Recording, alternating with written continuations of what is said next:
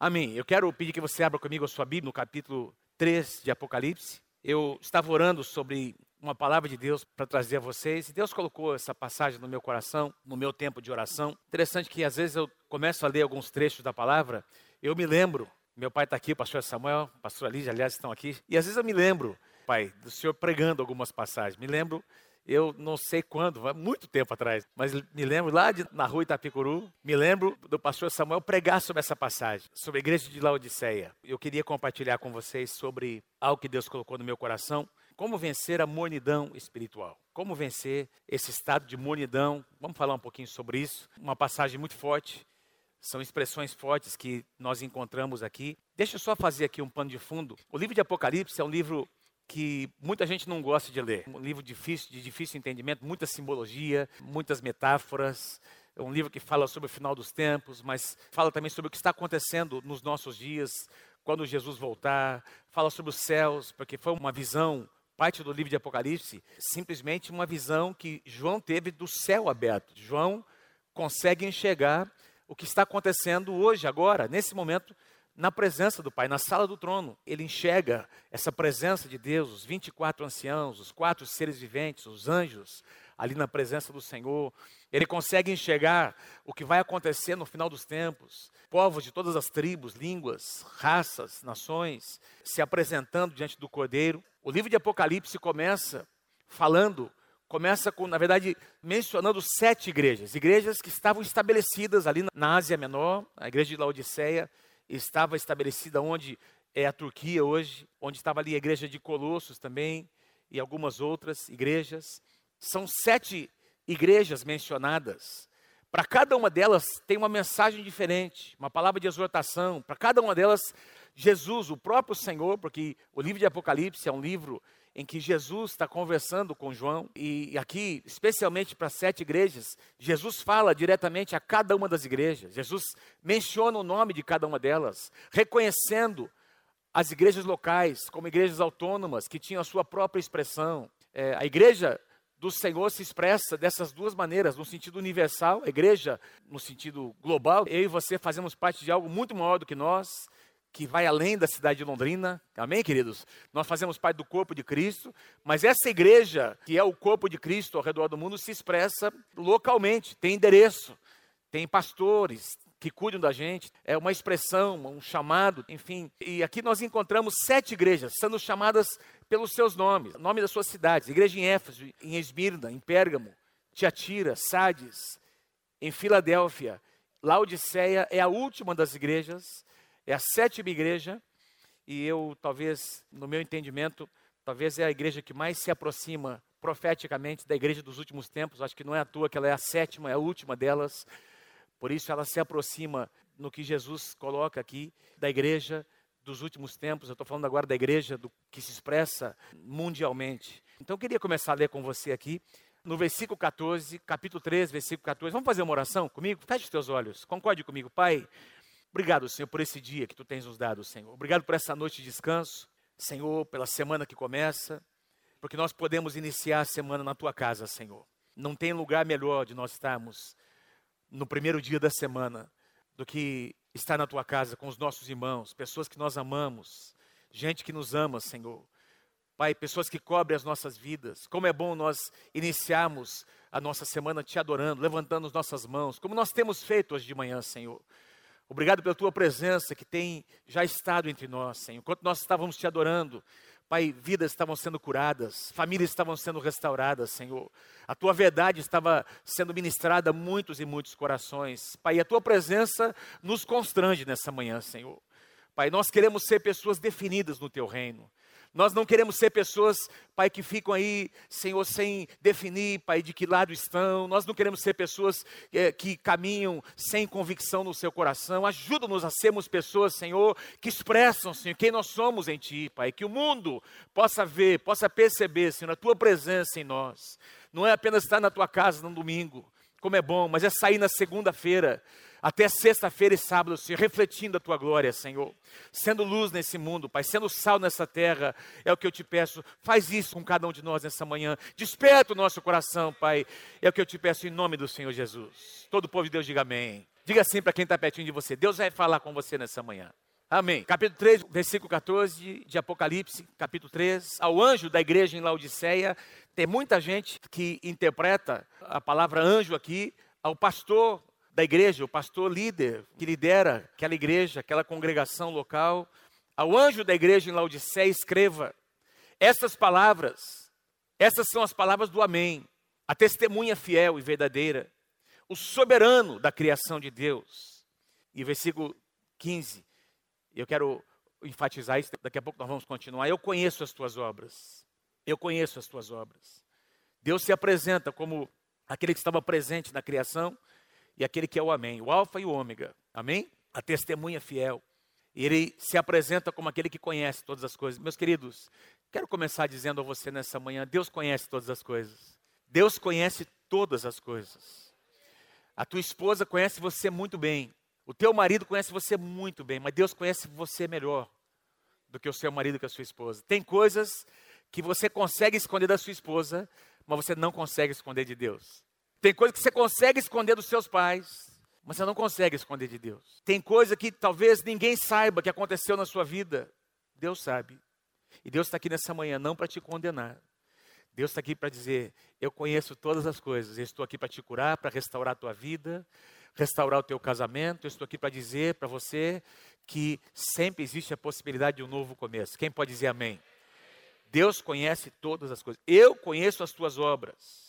Esses dias eu li num livro, me chamou a atenção essa frase. O autor dizia o seguinte: reputação é o que a gente constrói, é o que a gente faz com que as pessoas pensem a respeito de nós. Caráter é o que nós realmente somos.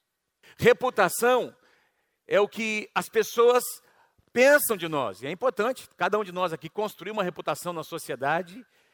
Mas você e eu sabemos que tem gente que consegue construir uma reputação, mas mesmo assim esconder coisas, viver uma vida oculta, uma vida paralela que ninguém sabe. Sim ou não, gente? Agora, caráter é o que você realmente é. Caráter é o que nós somos. Caráter é o que nós somos na essência. E Deus enxerga quem nós somos. Deus sabe quem nós somos. Deus conhece todas as nossas carências. Aliás, Salmo 139, um dos salmos mais lindos que Davi escreveu, ele diz assim: ó, Senhor, tu me sondas, tu me conheces, tu sabes quando eu me assento, quando me levanto, de longe, Senhor, tu penetras os meus pensamentos, esquadrinhas o meu andar. Salmo 139, do versículo 1 ao versículo 5. E o meu deitar, conheces todos os meus caminhos, a palavra nem saiu da minha boca. Você já sabe o que eu vou dizer, Senhor. Tu me secas por trás, por diante e sobre mim colocas as tuas mãos. Obrigado, Senhor, porque tu nos conheces e não temos nada para esconder de ti, Senhor. Adoração é não ter nada para esconder de Deus. É você se apresentar como você é, você se prostrar, se inclinar. E Deus começa, Jesus começa dizendo, vamos passar para o próximo slide, versículos 15 e 16.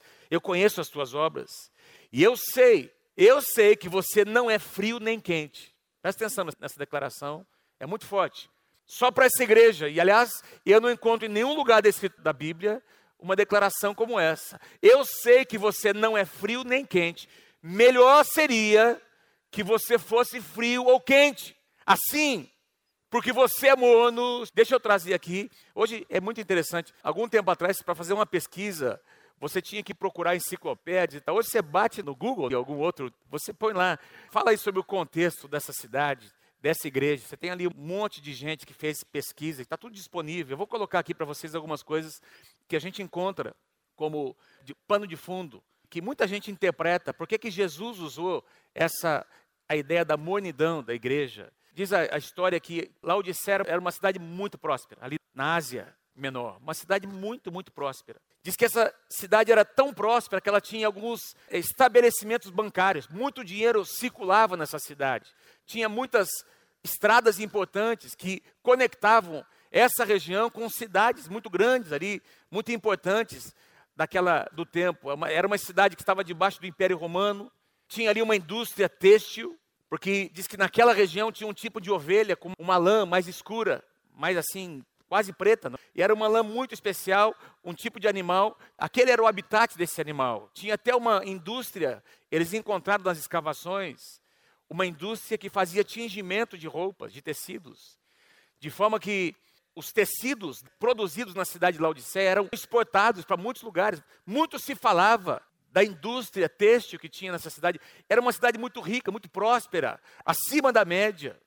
Tinha ali, além disso, uma escola de medicina. Uma escola de medicina.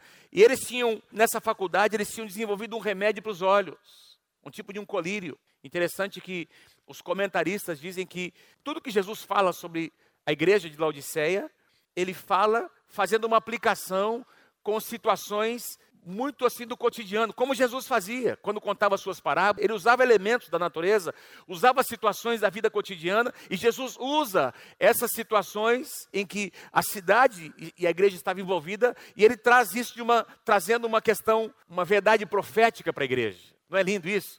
E aí quando diz que Laodiceia, apesar de ser uma cidade muito rica, ela tinha uma deficiência no seu suprimento de água, mas tinha uma cidade próxima, cerca de 9 a 10 quilômetros, uma cidade chamada Hierápolis, que existe até hoje as suas ruínas, ali na Turquia, onde tinha ali águas termais, águas onde tem resorts hoje, não é? Aliás, tem umas fotos que eu coloquei aí para vocês, são algumas das fotos onde tem ali ruínas da cidade de Laodiceia. Eles encontraram escavações nas escavações encontraram uma espécie de uma tubulação, aquedutos que ligavam a cidade de Hierópolis, onde tinha essas águas termais, que hoje tem ali alguns resorts, água muito quente. Para você ter uma ideia, as águas que saem ali saem a 50 graus, é uma região vulcânica, 50 graus. E elas vão passando, não sei se dá para você ver ali, por essas piscinas naturais. Aquilo ali não parece neve, não, mas é calcário.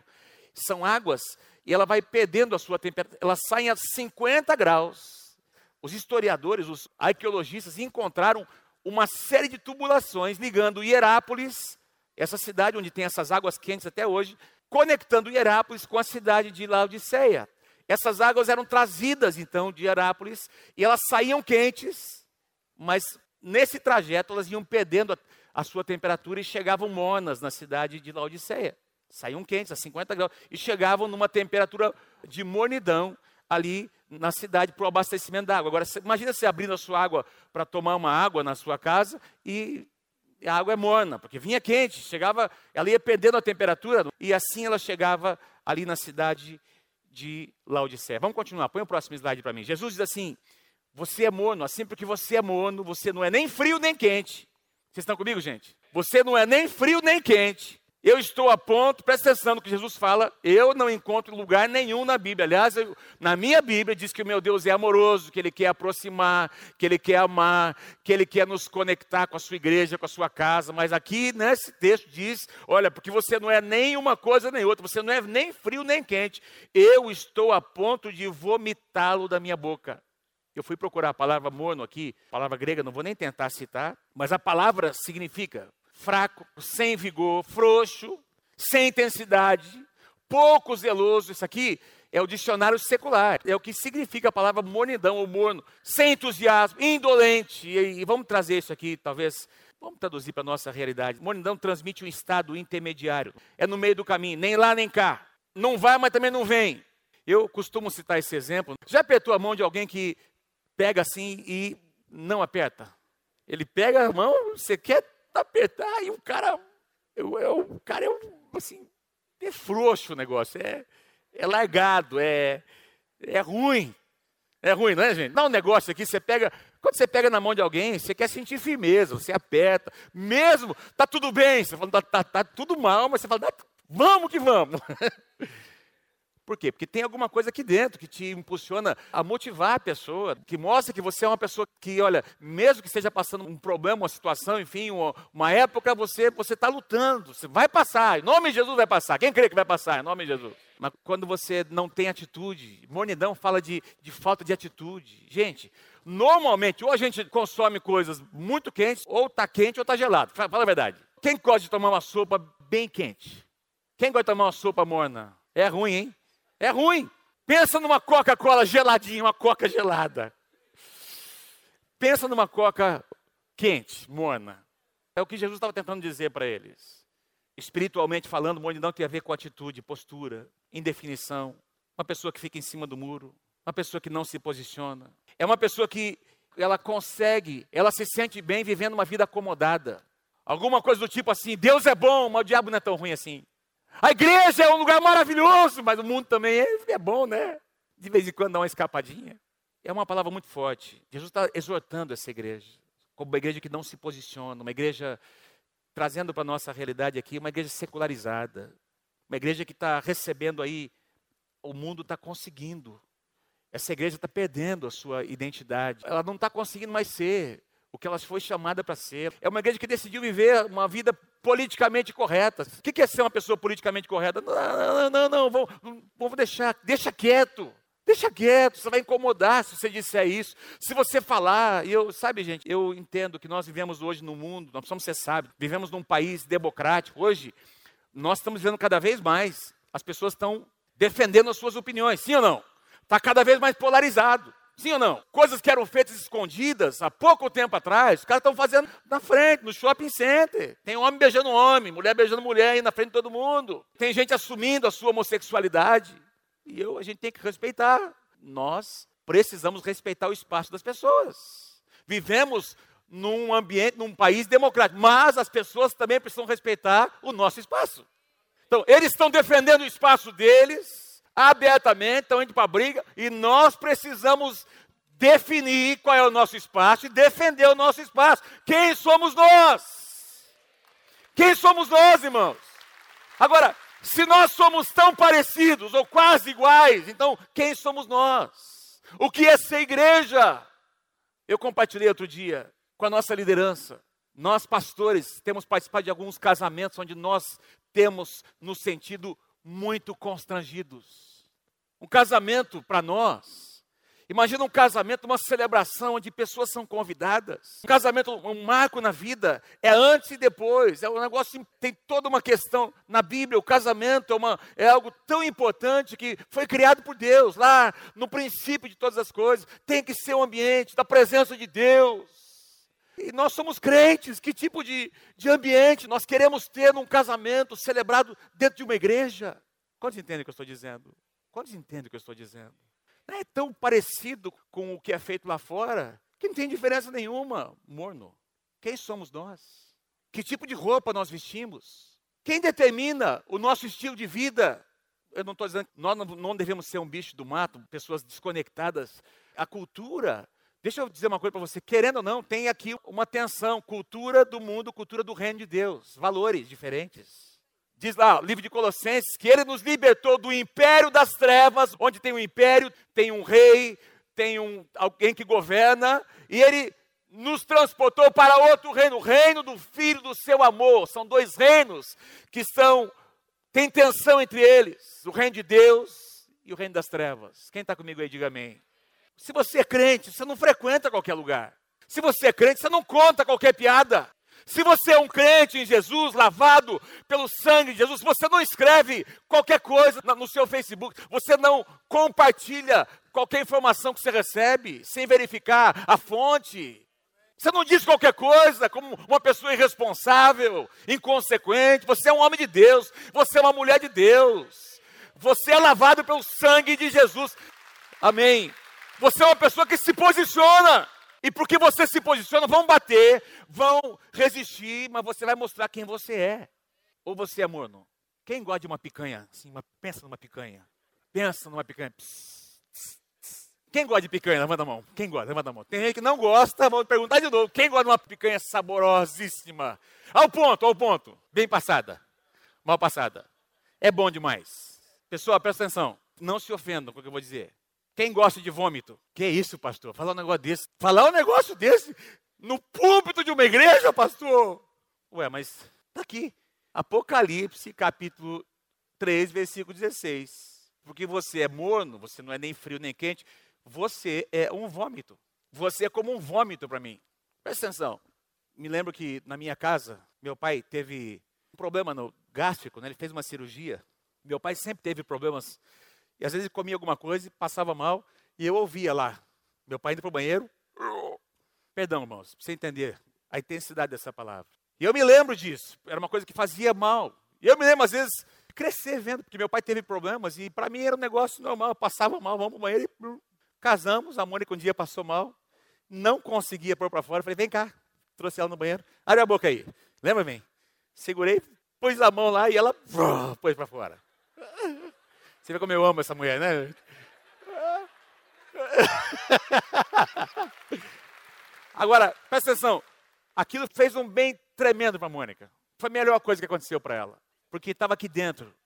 Quando você tem alguma coisa que faz mal, você tem que pôr para fora, sim ou não? não quando você está indisposto, você come alguma coisa que, se você não colocar, vai fazer mal para o seu corpo. Veja, gente, o Deus de misericórdia que ama, que foi nos buscar, onde nós estávamos, que, amados, enviou seu próprio filho por, por mim e por você, que é um Deus amoroso, cheio de compaixão, está dizendo que às vezes ele sente essa repulsa. Não é da natureza de Deus. A natureza de Deus é contrária, é, é amar, é aproximar, é curar, é restaurar, é trazer para perto, mas aqui tem uma atitude na igreja que produz uma reação no próprio Deus. Pessoas que não se definem, pessoas que querem as duas coisas, pessoas que não querem, de fato, acham que pode obter as duas coisas. E essa tensão ela existe. Jesus disse, numa das suas parábolas, Mateus capítulo 13, que quando ele fala sobre a, parábola do semeador, tem lá os tipos de terrenos, e tem um deles, é, que é os espinhos, não é? Diz que uma semente caiu no meio dos espinhos. E essa semente foi sufocada. A palavra é a mesma, tem o mesmo potencial, tem a mesma força, mas essa palavra, ela começou a crescer, mas os, os espinhos, o que, é que eles fizeram? Sufocaram a semente e a semente não cresceu, não conseguiu se desenvolver. E aí Jesus diz: esses espinhos são a fascinação do mundo, das riquezas, o que o mundo tem para oferecer, meus irmãos, em algum momento eu e você precisamos definir quem somos nós, o que é que nós amamos, que tipo de música nós amamos ouvir, o que é que nos alimenta. Ah, pastor, mas o que, que é isso? Tem músicas neutras, tem, eu concordo com você. Tem músicas que são da alma de, de um homem, de uma mulher, são românticas. Só que eu quero lembrar você que a alma de todos os homens e mulheres é uma alma caída. Depois do de Adão, a alma do homem é uma alma caída. A alma do homem sem a presença de Deus, ela não leva para Deus. Tem músicas que são neutras, mas leva a pessoa para a fossa, para a fossa, né? Lembra a fossa? Que eu falava fossa? Na minha época, leva para o buraco, não é? Ao invés de levantar a pessoa, confia em Deus, ah, tem alguma coisa melhor para você. Não, afunda de vez. Vai.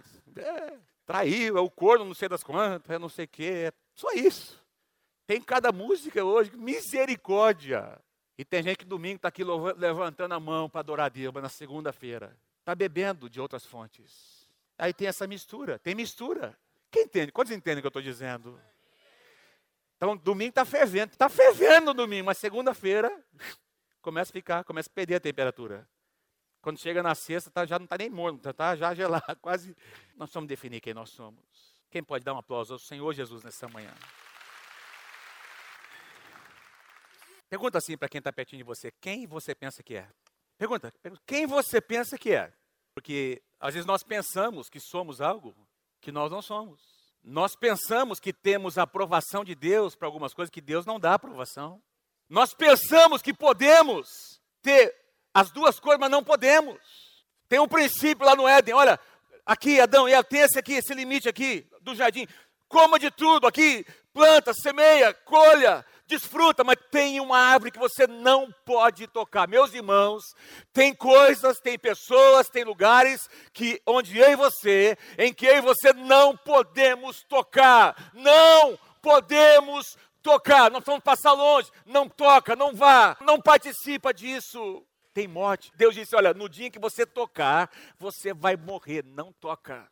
Por exemplo, Deus começa a prosperar você, põe você num lugar onde passa muito dinheiro pela sua mão, você está em um lugar de confiança. Deus abriu uma porta, passa muito recurso, mas aqueles recursos não são seus.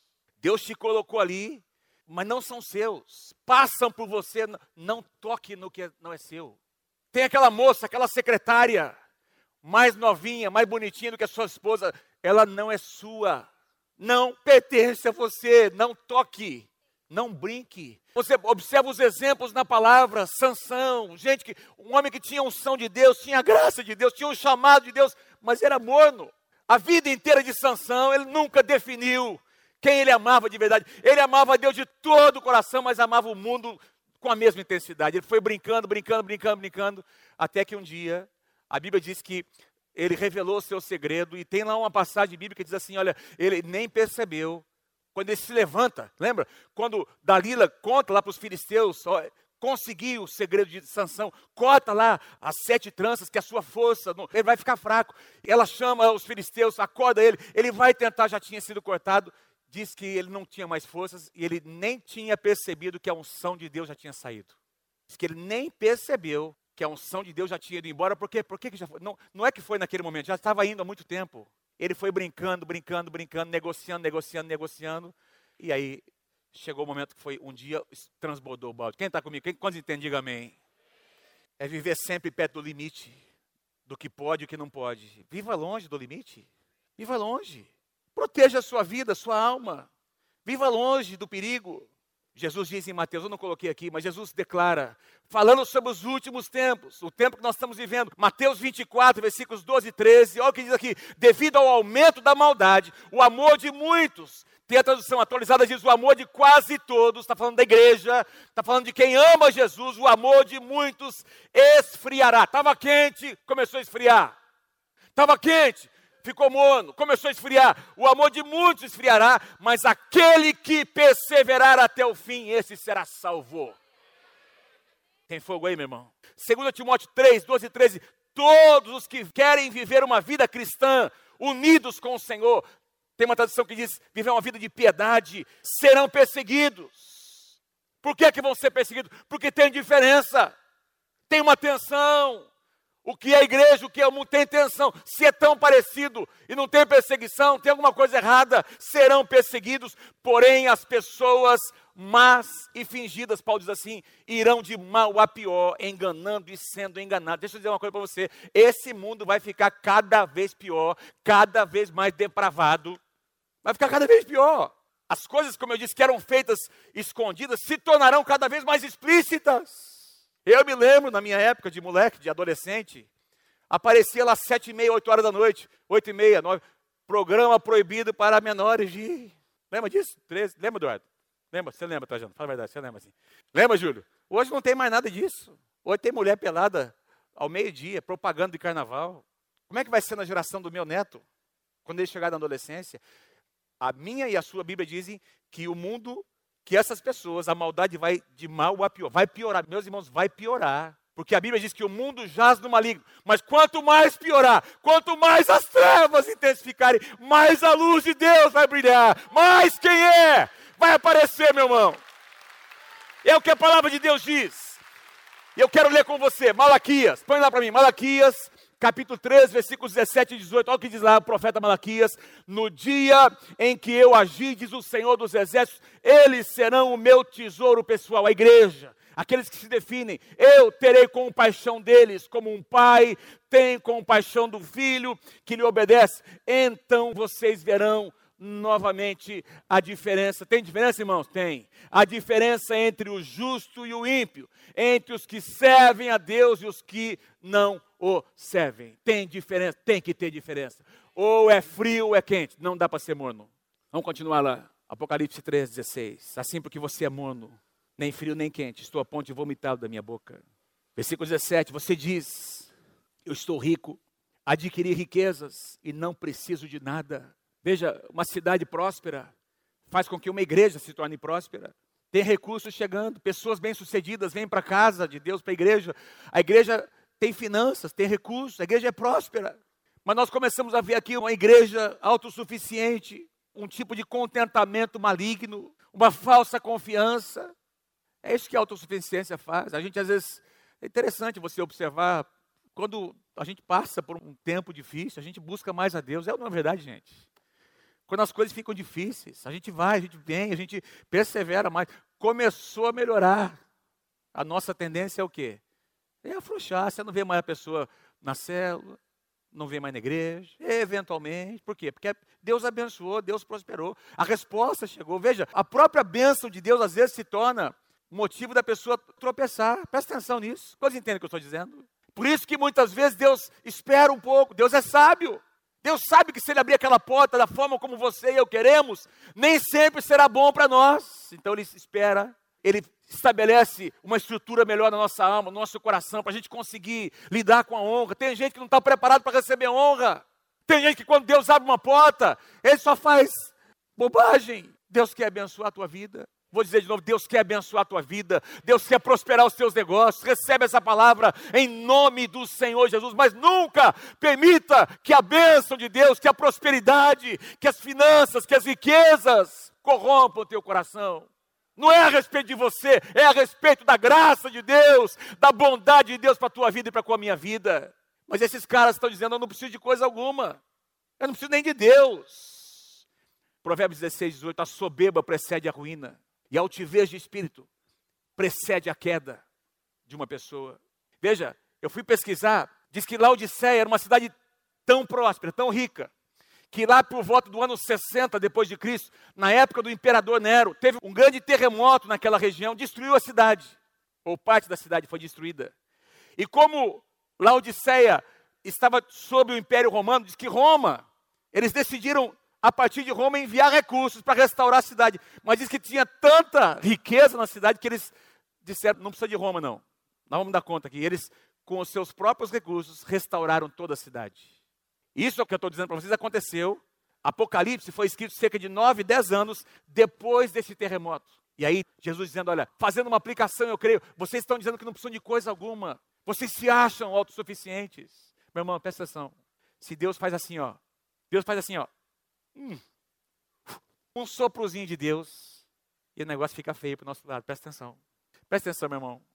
Você não sabe o que vai acontecer amanhã na sua vida. Você e eu não sabemos que notícia nós podemos receber nas próximas horas.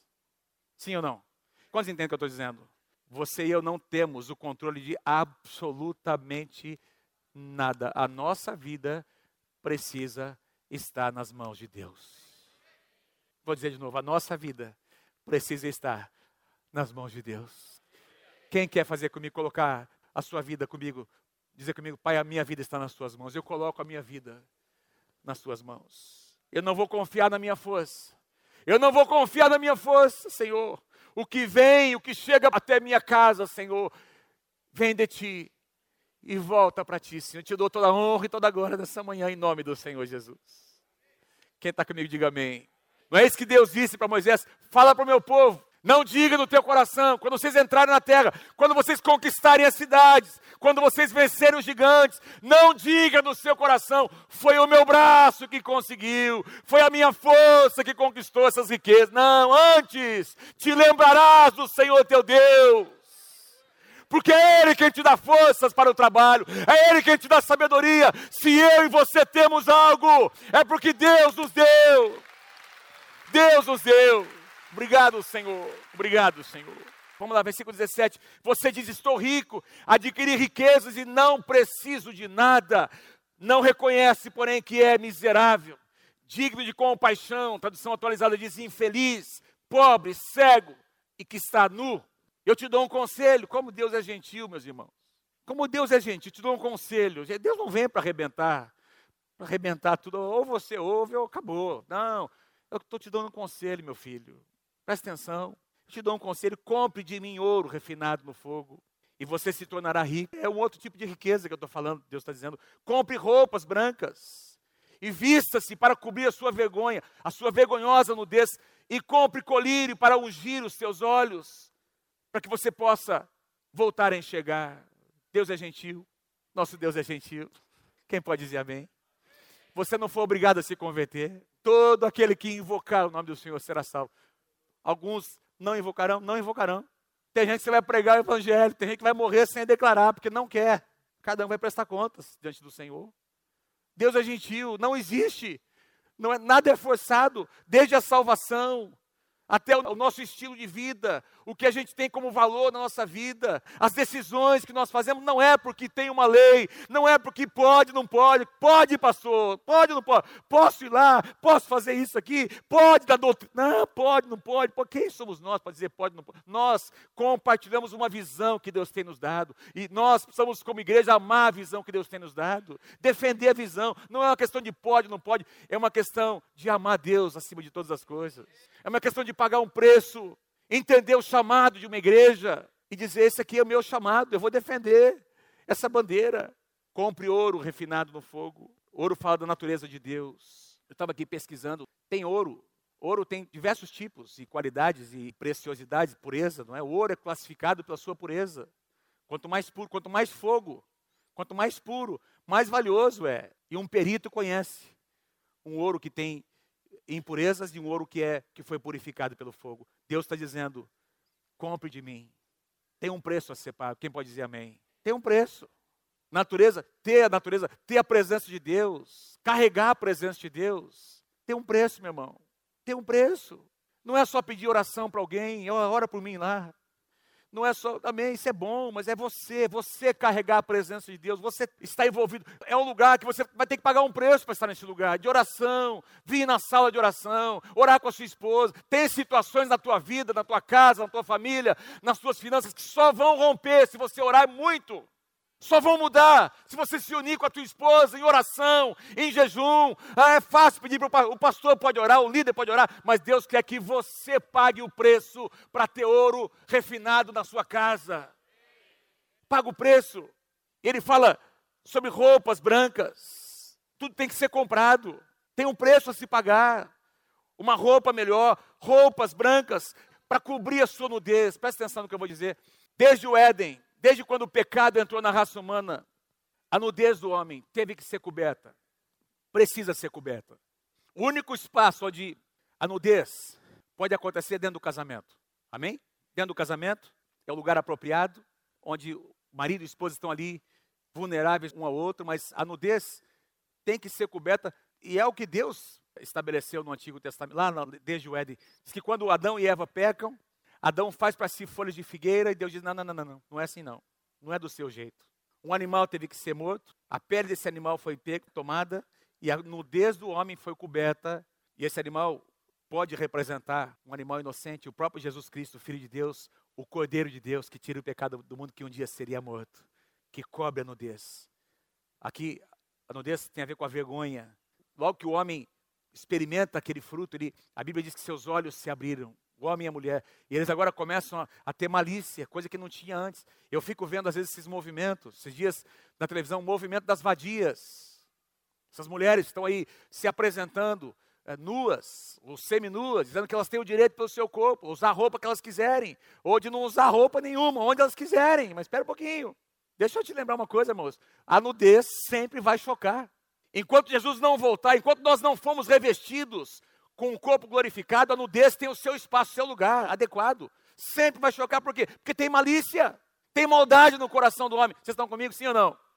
Ah, não, eu me visto como eu quiser. Não, pera um pouquinho. Como assim?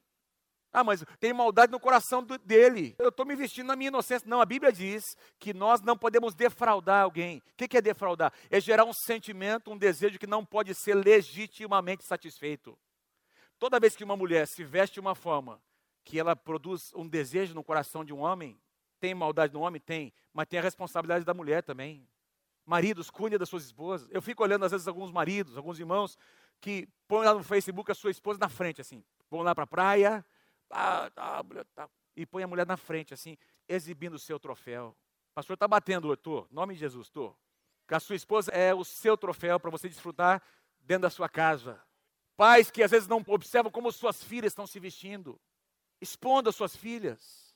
Expondo. Meus irmãos, mais uma vez, o reino tem a sua própria cultura.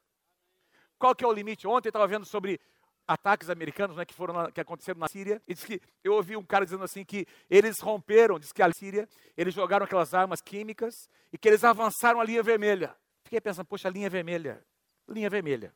Linha vermelha foi ultrapassada, aí os Estados Unidos, os aliados lá se reuniram para jogar, para tentar e eu fiquei pensando, todos nós na nossa vida temos uma linha vermelha. Quantos entendem o que eu estou dizendo? Todos nós temos uma linha vermelha que jamais deve ser ultrapassada. E nós precisamos buscar o discernimento em Deus para saber, quando nós estamos muito próximos dessa linha, a gente precisa se afastar um pouco. Beleza? Vocês estão comigo aí em cima? Quantos entendem o que eu estou dizendo? Amém? Ouro refinado, roupas brancas, colírio para os seus olhos. Interessante que como eu acabei de dizer, na, naquela cidade eles produziam, a universidade ali, a faculdade produzia um tipo de colírio para os olhos. E Jesus está dizendo aqui que ele queria agora oferecer para a igreja um colírio para ungir os seus olhos. Ela não conseguia enxergar, ela não conseguia enxergar que havia um problema para ser tratado seu, na sua maneira de enxergar as coisas. Que Deus possa ungir os nossos olhos. Quantos querem que Deus unja os teus olhos com colírio espiritual? Para que você veja coisas que você não tem conseguido ver. Versículo 19, eu, estamos indo para o final. Eu repreendo e disciplino aqueles quem eu amo.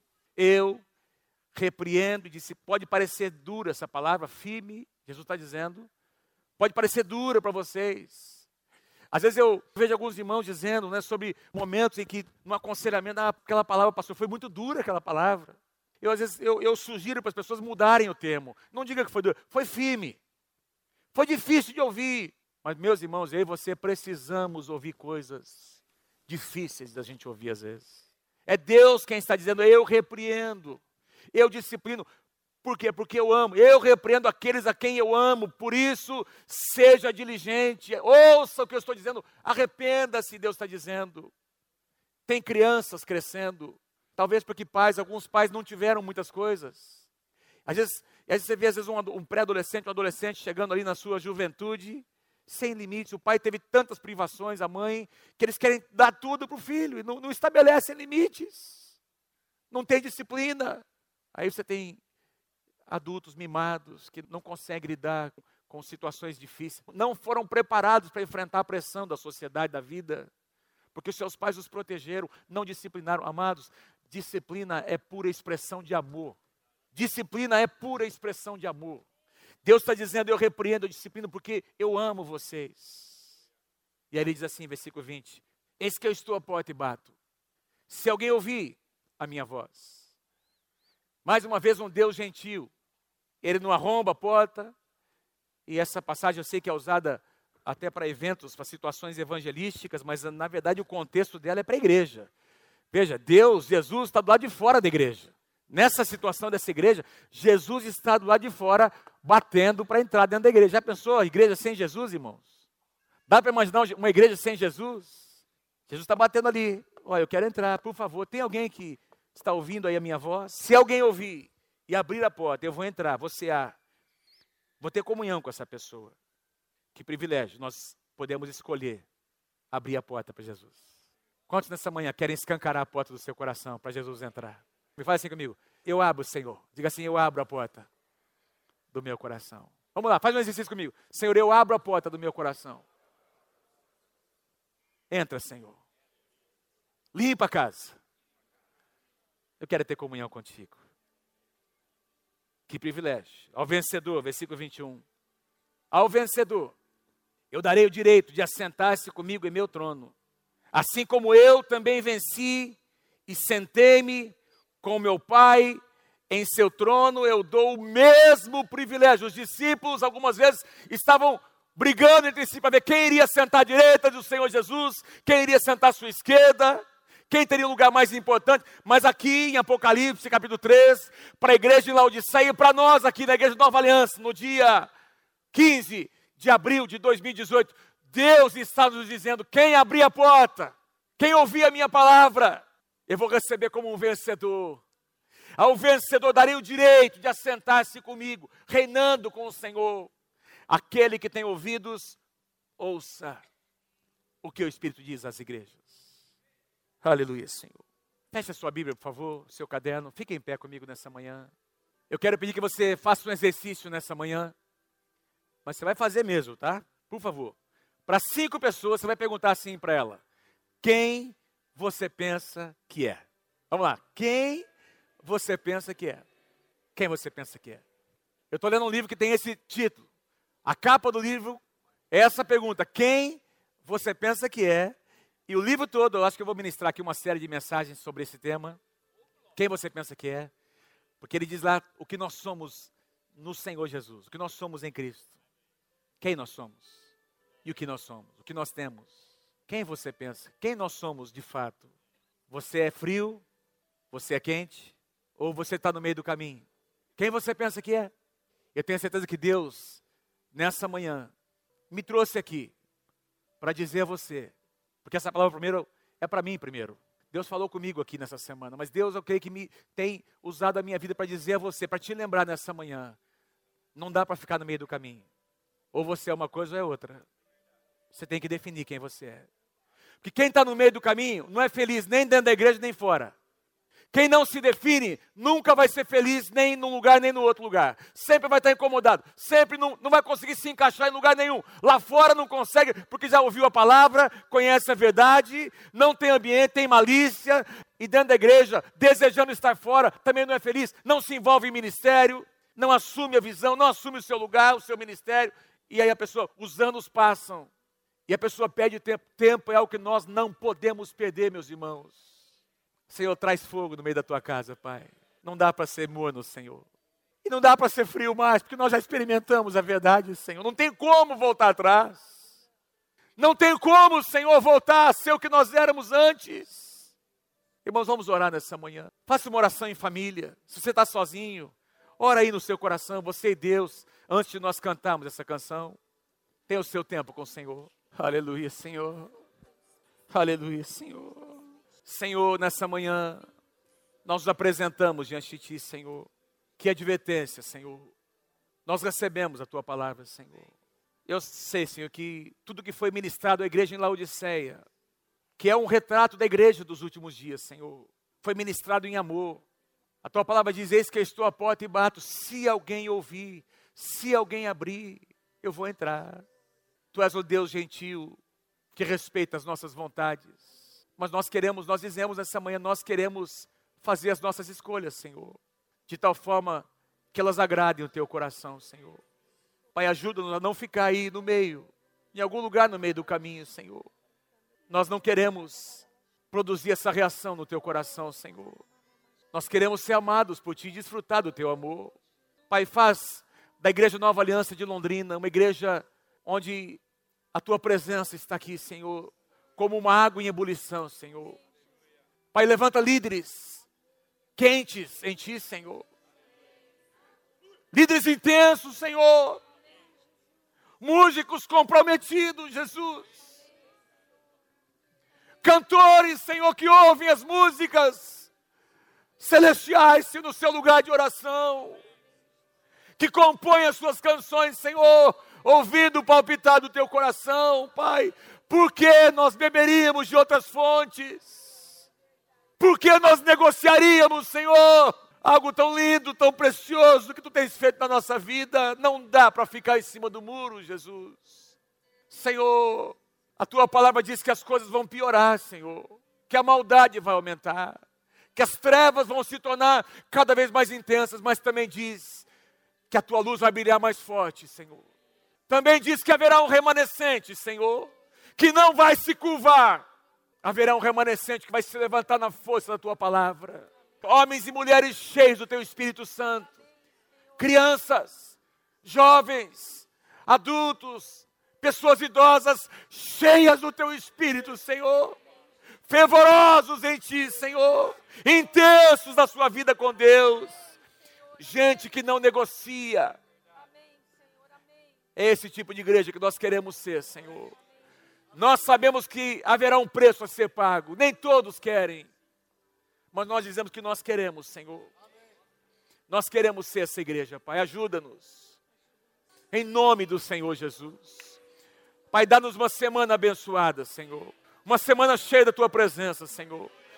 Senhor, ajuda-nos a ser uma igreja, Pai, onde a Tua presença habita, Senhor. Pai, fervorosa de espírito, Senhor. É o que eu te peço em nome do Senhor Jesus. Amém, amém, amém. Aleluia, amém.